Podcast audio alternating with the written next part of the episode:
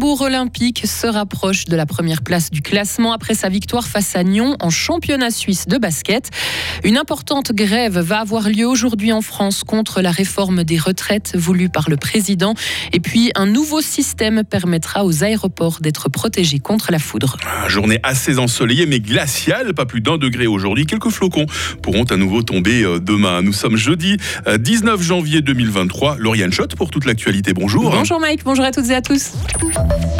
Victoire de Fribourg Olympique pour commencer en championnat suisse de basket. Les Fribourgeois ont battu hier soir Nyon 80 à 45, leur quatrième victoire en autant de matchs cette année. Olympique a réussi à creuser l'écart, même si les quelques premières minutes de la rencontre ont été difficiles. Le joueur d'Olympique, Arnaud Couture. On a pas mal ces derniers temps, euh, un peu des passages de 3, 4, 5 minutes où euh, on flotte un peu trop. Dans ce genre de match, ça va, ça va pas forcément nous prêter à préjudice. Par contre, euh, il faut qu'on soit quand même plus concentré sur ça. on peut pas, on peut pas se permettre d'avoir des passages à vide. Maintenant, on a quand même réussi, on, arrive quand même à bien les gérer, mais euh, dans ces moments-là, il faut, il faut pas essayer de forcer des choses offensivement et c'est quelque chose qu'on a, qu'on a tendance à faire, vouloir aller prendre la confiance en, en attaque alors qu'il faut plutôt aller la prendre en défense. Mais ma foi, voilà, c'est des choses qu'il faut, qu'il faut qu'on apprenne aussi.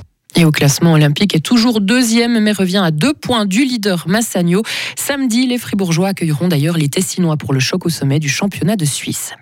On vous parlait cette semaine de ce drapeau nazi proposé à la vente lors de la bourse Militaria à Forum Fribourg. Rien d'illégal puisqu'il n'était pas exposé à des fins de propagande, mais extrêmement choquant pour deux députés fribourgeois qui interpellent le Conseil d'État. Ils aimeraient connaître la position du gouvernement sur l'affichage d'un drapeau nazi lors d'une bourse aux armes et plus largement sur la diffusion de symboles extrémistes ou racistes ou faisant l'apologie de la violence. Le nouveau ministre de l'Énergie, l'UDC Albert Rusty, n'exclut pas un soutien aux centrales nucléaires. Le conseiller fédéral espère que les investissements supplémentaires pour améliorer les centrales suisses pourront être couverts car selon lui, les installations qui fonctionnent encore ne doivent pas être arrêtées inutilement. Il l'a déclaré hier devant le Congrès suisse de l'électricité qui a réuni quelques 400 personnes à Berne. En France, Lauriane, syndicats et partis de gauche se soulèvent contre la réforme des retraites voulue par Emmanuel Macron. Des grèves et des manifestations sont prévues aujourd'hui contre ce projet qui prévoit notamment d'augmenter l'âge de départ à la retraite de 62 à 64 ans.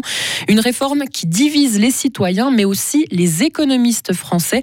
Écoutez l'un d'entre eux, Henri Sterdignac, qui estime que cette réforme se fera sur le dos des travailleurs les plus précaires. C'est une réforme euh, qui euh, intervient, disons, à un moment qui n'est pas très favorable. Hein. La France est, euh, comme vous savez, en situation de quasi-dépression. Euh, ça va créer des troubles sociaux euh, importants et euh, ce n'est pas une réforme urgente dans la mesure où actuellement le système des retraites en France est équilibré et devrait le rester à peu près pendant les cinq prochaines années.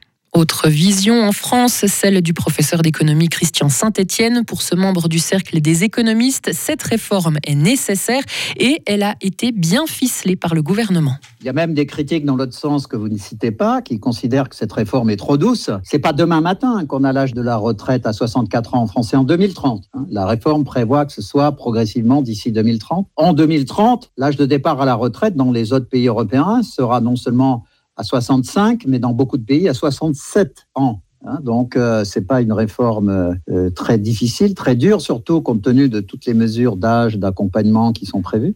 Et l'Assemblée nationale française débattra de cette réforme le mois prochain. La guerre en Ukraine ne prend pas un tournant positif. Ce sont les mots du président ukrainien qui dit avoir besoin urgemment d'armes lourdes. Il a demandé hier aux participants du Forum économique mondial de Davos une minute de silence après le crash d'un hélicoptère qui a tué 14 personnes, dont le ministre de l'Intérieur ukrainien. Un crash que Volodymyr Zelensky ne considère pas comme accidentel car il a eu lieu en temps de guerre, a-t-il dit.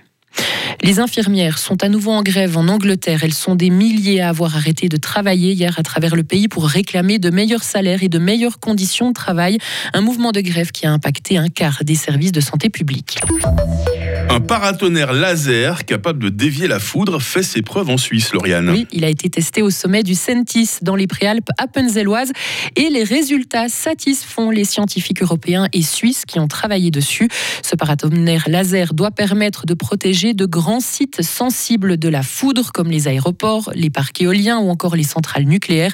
Jean-Pierre Wolf est professeur à l'Université de Genève qui a participé au test. Dans le cas de l'aéroport, par exemple, on imagine très bien mettre en marche le laser laser, créer le paratonnerre virtuel de quelques centaines de mètres de haut, protéger l'aéroport pendant un certain temps, guider des éclairs si, ma foi, il se trouve que le nuage d'orage est suffisamment chargé. Au moment où l'avion veut atterrir, on coupe le laser, le paratonnerre disparaît, il n'existe plus, on fait poser l'avion et on remet en marche le paratonnerre. Donc c'est ce genre de stratégie qu'on peut envisager parce que justement c'est un paratonnerre qu'on peut allumer, éteindre à volonté.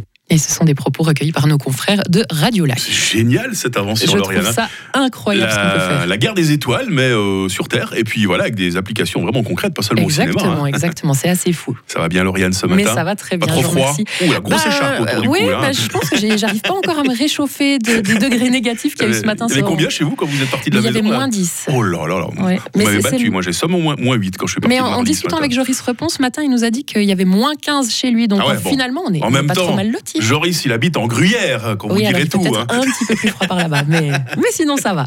On va prendre la température justement avec toute l'équipe dans les prochaines minutes. Retrouvez toute l'info sur frappe et frappe.ch.